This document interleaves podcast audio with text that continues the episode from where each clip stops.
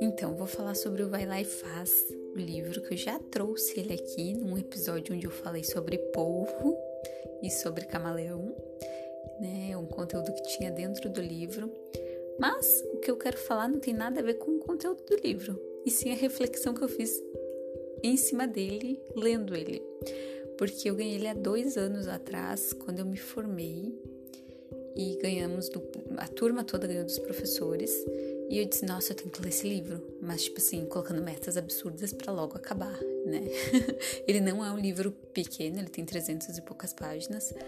E é de conteúdo, é vai lá e faz, é estratégia, é conto, é história do cara, né, dizendo como ele fez as coisas, de estudos que ele realizou.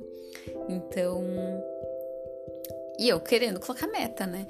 E aí eu comecei a observar que assim, na vida, a gente coloca meta onde não nem precisa colocar, nem é meta, é pressa, que é pior, né? Porque meta a gente ainda delimita as coisas que vai fazer. A pressa é só pressa por pressa, né? Não tem nada fundamentado ali. E aí, então, eu, eu li esse livro agora esse ano, em acho que deve ter dado uns quatro meses.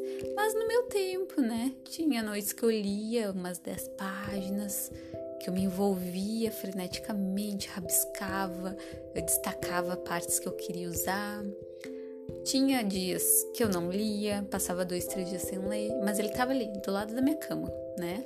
Quando eu tinha vontade, eu pegava e lia. E tinha dias que eu lia uma página só, enfim. O que eu quero dizer é que é, não é, isso não é, não acontece só com o livro, percebes? Isso acontece na nossa vida. A gente põe pressa em umas coisas que não precisa pôr pressa. Pensa só, agora eu tenho um livro recheadinho de conteúdo, porque eu já demarquei tudo que eu quero trazer para vocês. Tudo sinalizado, tudo organizadinho lá. É só ficar abordando os conteúdos agora, relembrando quando eu quiser. E se eu fizesse a leitura rápida como eu queria, eu não teria nem. Não queria nem mais o livro na estante. Já ia querer doar pra tirar de mim, sabe? Então, pensa bem nisso. Eu trouxe uma reflexão em cima assim de um livro, mas isso pode refletir em toda a vida, sabe? Pega outras, outros episódios aí da tua vida e, e faz essa reflexão se tu não tá colocando pressa aonde não precisa, sabe? Eu li também uma coisa muito boa da Mandioca, né? Arroba Mandioca, o Instagram, que é assim, sem pressa, sem pausa.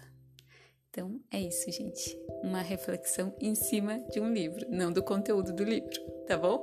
Beijo! Ah, me segue lá, me segue lá no Instagram, arroba VC Coletivo Cintia.